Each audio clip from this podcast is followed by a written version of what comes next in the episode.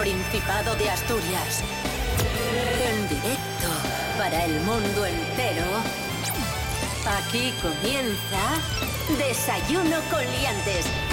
Su amigo y vecino, David Rionda. Buenísimos días, Asturias. Hoy es miércoles 20 de diciembre de 2023. Son las diez y media de la mañana y encaramos otro programa navideño con mucha ilusión, con mucha paz, con mucho amor y con la presencia del monologuista Santi Robles. Buenos días. Muy buenos días. ¿Cómo va la cosa? ¿Cómo lleváis Directamente, directamente desde Avilés y desde sus vacaciones. Ahí está. Ahí está. Cuando tengo tiempo libre, cuando, cuando el mundo no requiere de mis eh, funciones, vengo aquí. Claro que sí, campeón. Rubén Morillo, buenos días. Buenos días, David Rionda. Buenos días, Santi Robles. Buenos días a todos y todas.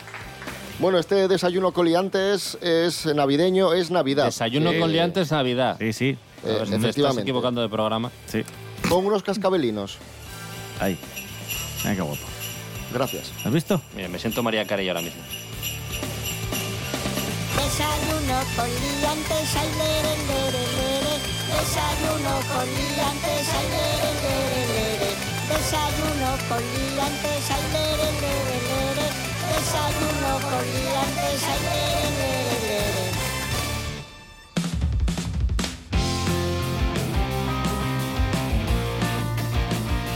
Navidad, tiempo de paz, tiempo de amor mm, y tiempo de negociación, porque el gobierno asturiano negocia los presupuestos del año que viene con el resto de grupos parlamentarios. Y esto es una tradición, esto es como el turrón de chocolate. El gobierno presenta el presupuesto y Sí. la oposición dice mal. Mal. Qué bien todo, desglosadino, qué bien, qué inversiones más buenas y la oposición dice mal. Esto es un clásico. Y luego Pu- dice el gobierno, pero si algunas de estas cosas las habéis eh, aprobado vosotros, que es una cosa que me hace gracia, en plan, pero ¿cómo podéis estar en contra de estos si, si os lo hemos copiado de la última legislatura? Vale, estoy un poco en shock ahora mismo.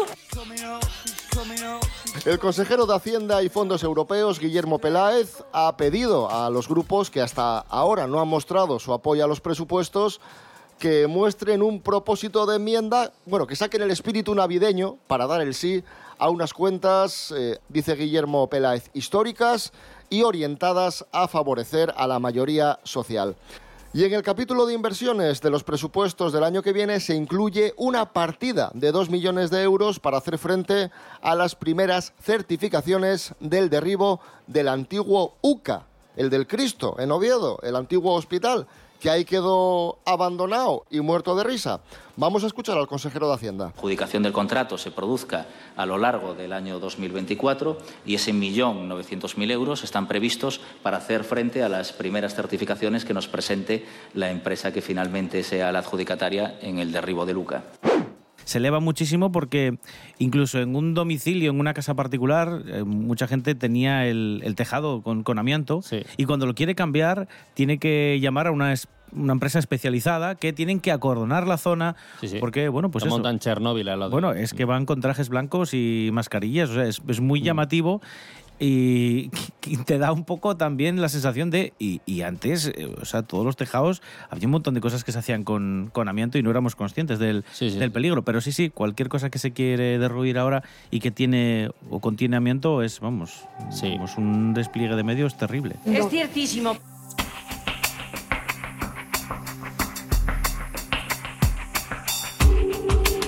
El antiguo UCA, cerrado desde hace ya unos cuantos años. ¿Y a qué se dedican las instalaciones del antiguo UCA? Pues al satanismo. Al satanismo. Rubén Morillo, ¿qué, qué está pasando? Sí, bueno, esto ya lo contamos hace, hace algunos meses y, y de hecho fue una noticia que mm, tomamos de, de la voz de Asturias, de nuestros compañeros.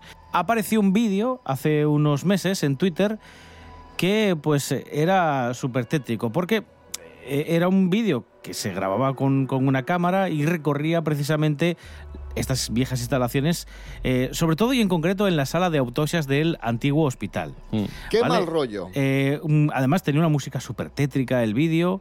Qué Eh, mal rollo.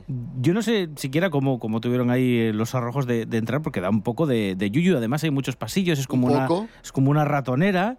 ¿eh? Y pues eso, con música tenebrosa, la cámara te muestra numerosas pintadas satánicas que además están en las paredes de, pues eso, de, de las zonas donde pues mucha gente yacía muerta, es que es, que es así, en, en la morgue. Y además hay una especie de pentáculo, le llaman invertido, delante de las cámaras frigoríficas, eh, que es donde se almacenaban los cadáveres, y al lado hay pintadas donde pues mucha gente cree que se han hecho rituales porque han aparecido restos de velas y de animales descuartizados, o hay cuellos de gallinas y este tipo de cosas.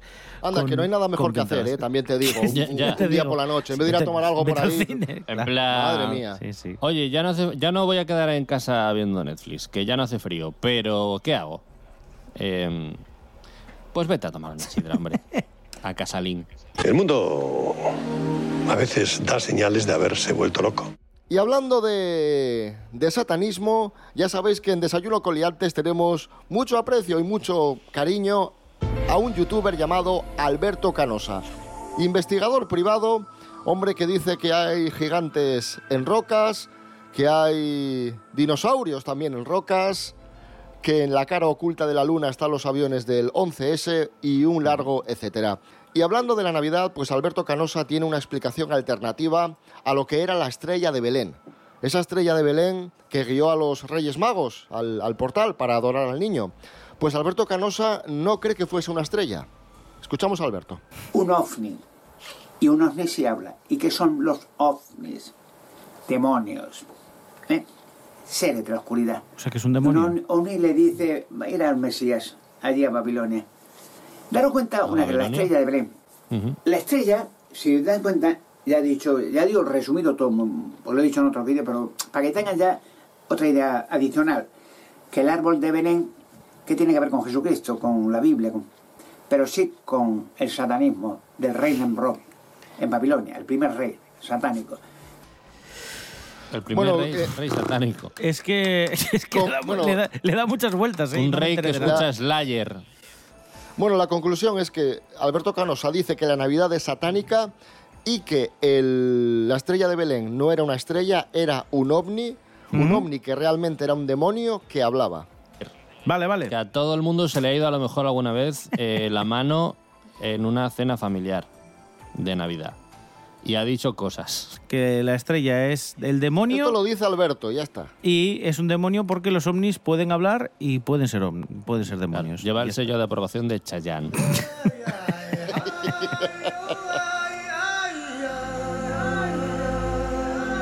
Bueno, que antes decíamos que, que el antiguo UCA, hay un poco muerto risa, entre comillas, que en el presupuesto del año que viene del Principado ya viene una partida destinada a las primeras certificaciones para el derribo de las instalaciones. Y, si hablamos del nuevo UCA, del nuevo Hospital Uni- Universitario Central de Asturias, hay que decir que ha escalado un ranking entre los mejores, un ranking entre los mejores eh, hospitales españoles. Nos lo cuenta Lorena Rendueles. Buenos días, Lorena. Buenos días, Leantes. El último informe del Monitor de Reputación Sanitaria sitúa al Hospital Universitario Central de Asturias en la parte alta del ranking de valoración de los centros públicos españoles, concretamente en el puesto 16 de los mejor valorados. Este informe, que valora los centros hospitalarios siguiendo parámetros con datos objetivos del sector y valoraciones de usuarios, sitúa a Luca desde 2017 entre los 20 mejores hospitales de España. Al Hospital de Cabueñes lo sitúa en el puesto 42, consiguiendo este año mejorar su posición desde la posición 47, teniendo un importante ascenso desde su posición inicial en el puesto 62. También se valoran los servicios por áreas, destacando el LUCA en cirugía plástica y cirugía oral y masilofacial. Otra disciplina que destaca en Asturias en el ámbito privado es la oftalmología del Instituto Oftalmológico Fernández Vega. La cabeza del ranking español está ocupada por hospitales de Madrid y Barcelona, siendo el primer puesto el Hospital Universitario La Paz de Madrid y el segundo el Clínic de Barcelona. Hasta la próxima, liantes. Gracias, Lorena Rendueles. eh, y ahora escuchamos a Sara Cangas y Nando Agüeros y esa canción que presentamos la semana pasada en exclusiva aquí, en Desayuno Coliantes. Asturias, mi consentida.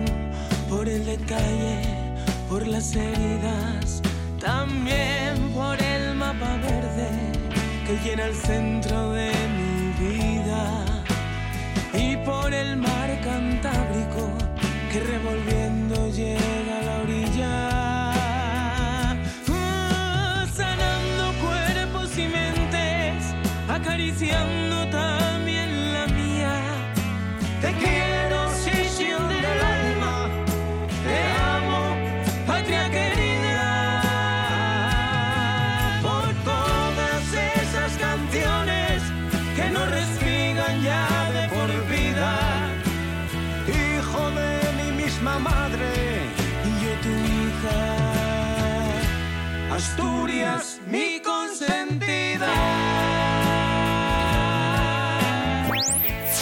Desayuno con liantes. Tinder ha revelado el top 10 de las mejores ciudades para ligar. Lo ha hecho en base a una herramienta que tiene Tinder, que es Passport, funcionalidad de la aplicación que posibilita explorar el mapa y entablar conversaciones con individuos de otras ubicaciones.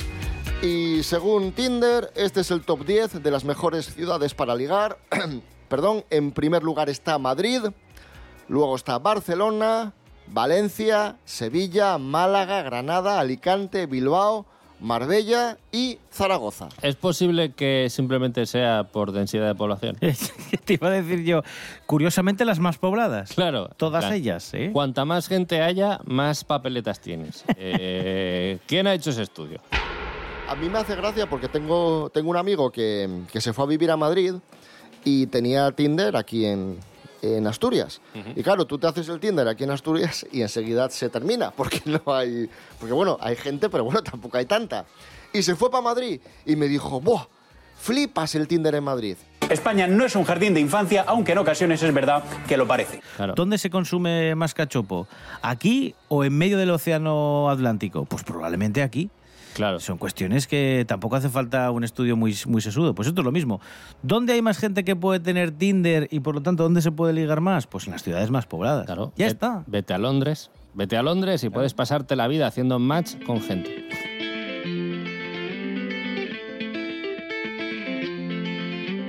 Pues ahí está, amigos, amigas, el Tinder, herramienta que utilizan muchísimas personas para ligar, pero hay que utilizarla de forma responsable y sana. Y no hay que hacer el juggling. ¿Qué es el juggling? Pues es una nueva forma de ligar tóxica en Internet que nos va a explicar Nayara Moore. Buenos días, Nayara. Hola, hola amigos, ¿qué tal estáis? Espero que muy bien. Bueno, ya sabéis que de vez en cuando vengo con noticias bastante jugositas y la de hoy no va a ser menos, la verdad. Vamos a hablar de la nueva forma tóxica de ligar que está aumentando en España. Y sí, la llaman tóxica, así que vamos a descubrir de qué trata. El juggling, un nuevo término que se une a la lista junto con sploshing, parejas dinks, ghosting. Esta polémica técnica está dando mucho que hablar y ya destaca entre las más utilizadas para encontrar pareja en España, pero también de las más tóxicas. Consistiría en tener diferentes citas con varias personas al mismo tiempo hasta que la persona en cuestión se decida o le guste una persona más que las otras. Sí, sí, a mí también me recuerda un poquito a, a mujeres y hombres y viceversa, no sé si os acordáis, pero es que claro, como también ocurría en el programa y como todo en la vida, como siempre digo, todo tiene sus pros y sus contras, así que vamos a descubrirlos.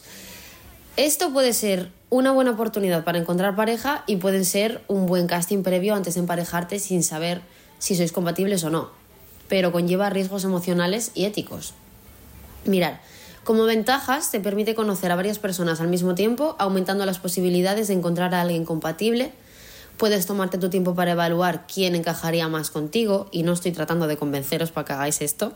Pero claro, en este caso, en el juggling, como inconvenientes, pues creo que nadie le gustaría enterarse después que ha formado parte de un proceso de selección amoroso, a no ser que se lo digas antes y lo acepte. Se complicaría también el momento de decidir, porque tampoco ha de ser sencillo mm, conocer a varias personas y tener que decidir, pues oye, después de tener ya un afecto, una conexión o lo que sea, escoger a una persona. Y evidentemente, y para mi gusto, algunas personas podrían ver el juggling como algo poco sincero y egoísta. Pues eso ha sido todo por hoy. Espero que hayáis disfrutado de esta noticia. Cuidado con los deportes de riesgo que practicamos. Y nada, os mando un besito. Espero que hayáis disfrutado. Gracias. Chao, chao. Gracias, Nayara Moore. Estamos en Desayuno con Liantes en RPA, la radio autonómica de Asturias. Hoy es miércoles 20 de diciembre de 2023. Bueno, Desayuno con Liantes Navidad, ¿eh? Cuidado. Eso.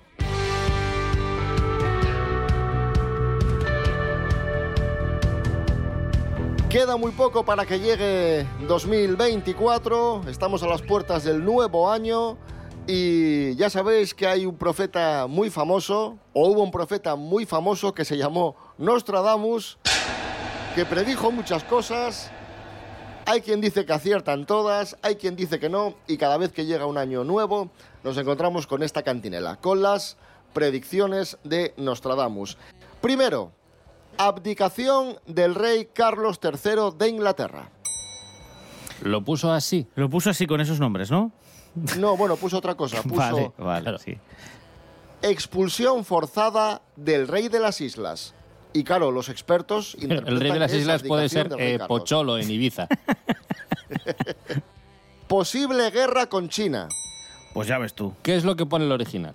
Dice Nostradamus, adversario rojo palidecerá de miedo aterrorizando al gran océano. Adversario rojo.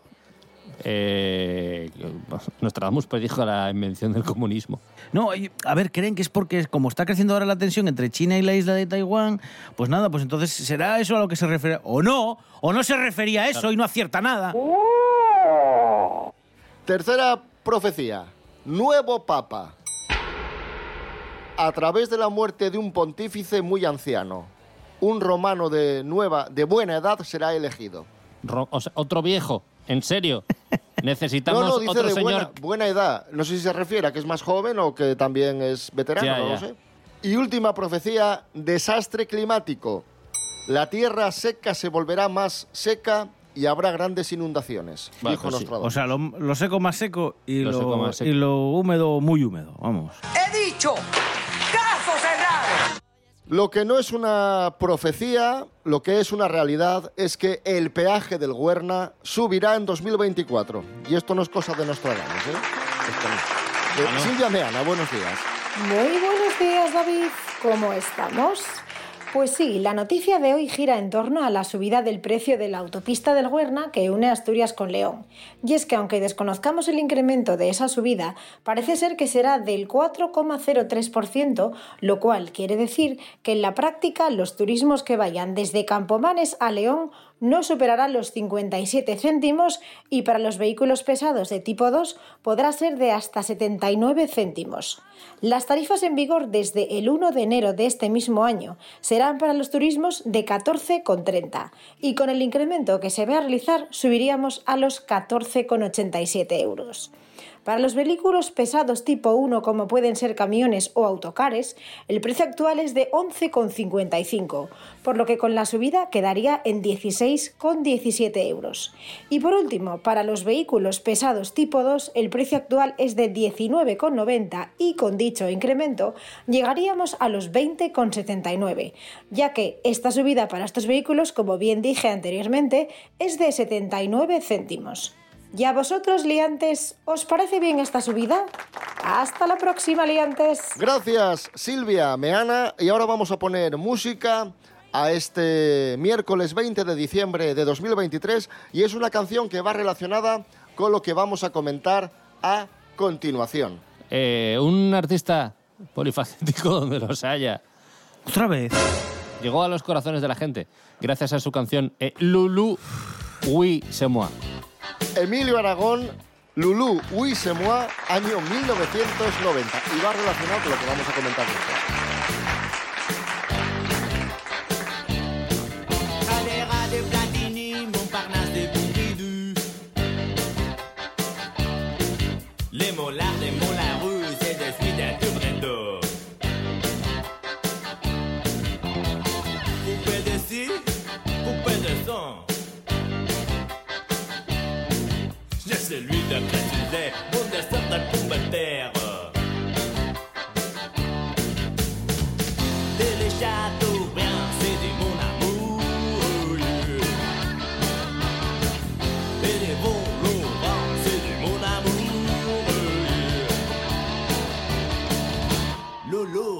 Oui, c'est moi.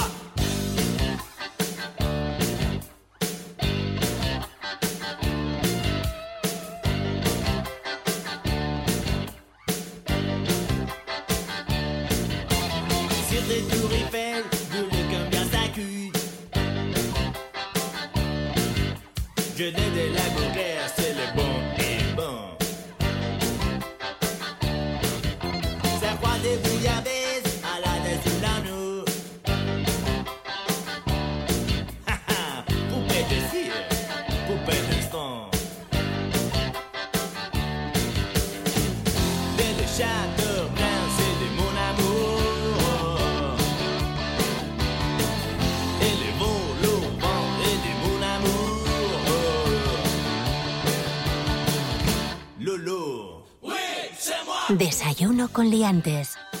Hoy cumpliría 88 años Valerio Lazarov, realizador y productor de televisión español de origen eh, rumano, que fue el artífice de ese Telecinco de los 90 que tuvo tanto éxito y que encumbró a Emilio Aragón, que ahí estábamos escuchando. Pero vamos a empezar por el principio. Miguel Ángel Muñiz, muy buenas. Buenas.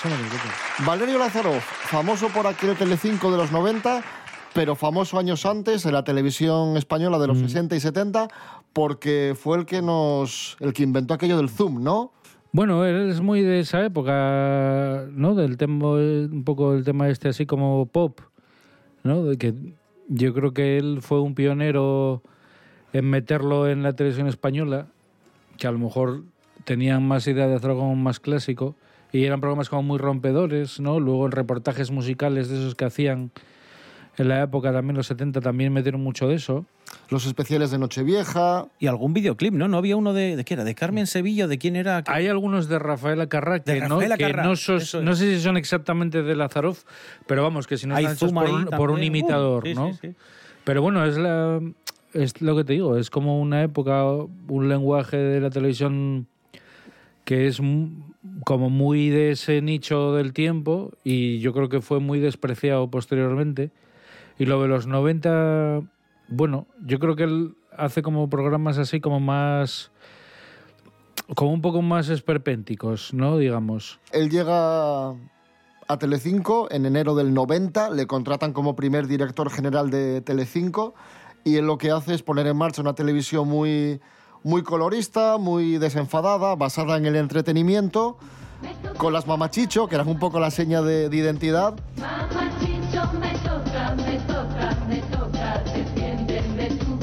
y que fue muy criticada por algunos sectores por aquello de las mamachicho y porque era telebasura, etcétera, etcétera, pero fue una televisión que arrasó en audiencia y que encumbró, como decíamos, a, pues yo que sé, a, a Belén Rueda, a Emilio Aragón, Buenas noches, buenas noches, bienvenidos.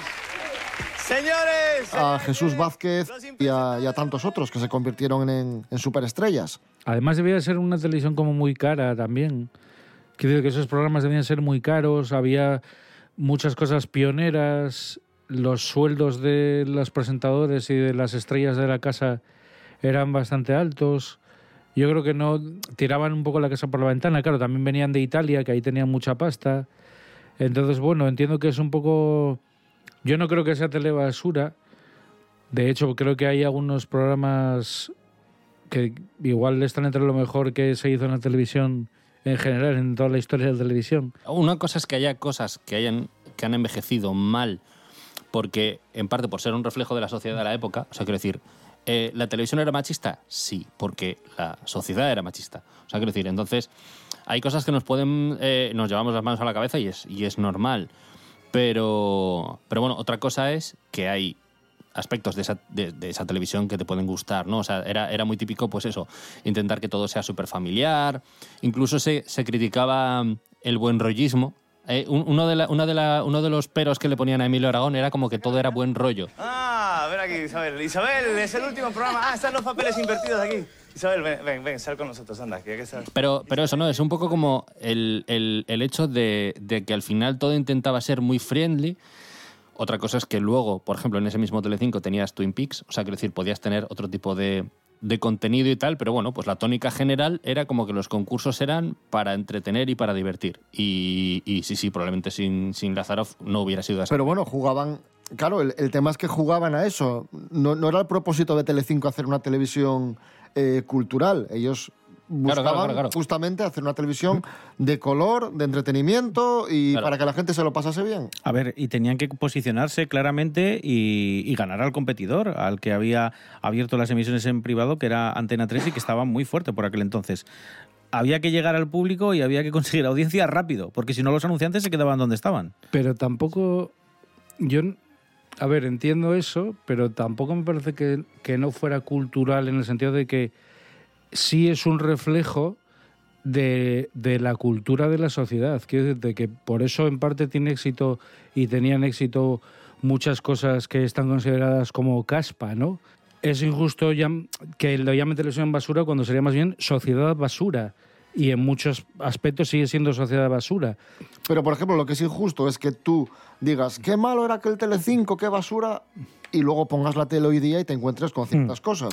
la familia se sentaba delante del televisor a pasar unas horas, pues probablemente al, al mediodía o por la noche, y era un espacio de conciliación, Y probablemente. todo, ¿no? y todo estaba bien hecho. Quiero decir, te podía gustar o no el tono. Pero no lo que se buscaba, pero estaba bien hecho. Pero Era- no, eran- s- no solo bien hecho, sino que yo creo que más que bien hecho, porque era algo mucho más manufacturado y tenía mucho más mérito eh, porque eran cosas de mucha envergadura, eran cosas más atrevidas, había cosas casi surrealistas y no sé, yo, yo creo que sí, incluso te diría que era más libre de, de todo en general, de, de- de prejuicios, incluso el humor era más extraño, ¿no? Quiero decir, de estas ahora, por ejemplo, pues hacen todas estas cosas virales y estos rollos de youtubers y tal y cual, pero quiero decirte, cosas así arriesgadas hasta cierto punto, incluso en Telecinco, ¿no? En otros canales, pero en Telecinco, por ejemplo, estaba aquí de Santiago Urralde, el reportero total, Ah, que, sí, sí, que claro, era molesto, que, que era alguien casi agresivo con la gente que, que entrevistaba y era como muy surrealista, que yo también me gusta, ¿qué opinas? ¿Cómo que qué pasa? A ver, estamos. El problema. Estamos vacilando. Ya, el problema de la sociedad. El problema de la Porque, vale, sí, es verdad que es una televisión mm, como alegre y colorista, y lo que comentábamos y tal, pero a la vez había programas que dices tú, joder, ¿y ¿cómo darían de, no cómo tendrían las narices de decir vamos a hacer estas cosas Sí, así, claro. ¿no? Una, una última curiosidad para cerrar ya. eh, Valerio Lazarov, después ya se fue de, de Telecinco, fundó su propia productora y tuvo muchísimo éxito porque su productora eh, fue la que puso en marcha Hostal Royal Manzanares con Lina Morgan, que costó un pastón y que también tuvo No, hombre, no. muchísimo éxito. Porque digo yo, para freír un par de huevos, ¿para qué necesito yo saber de ordenadores, no? Vamos, vamos, digo yo, ¿no? Ay, de verdad, hija mía, no me puedo... Nuestro recuerdo a Valerio Lazarov, que cumpliría hoy 88 años, el artífice de aquel Telecinco de principios de los 90, entre otras muchas eh, cosas. Volvemos mañana a las 10 y media de la mañana aquí a Desayuno Coliantes en RPA, la radio autonómica de Asturias. Rubén Morillo. David Rionda. Hasta mañana. Hasta mañana. Pati Robles, gracias. Un placer, como siempre. Miguel Ángel Muñiz, gracias. Venga, chao.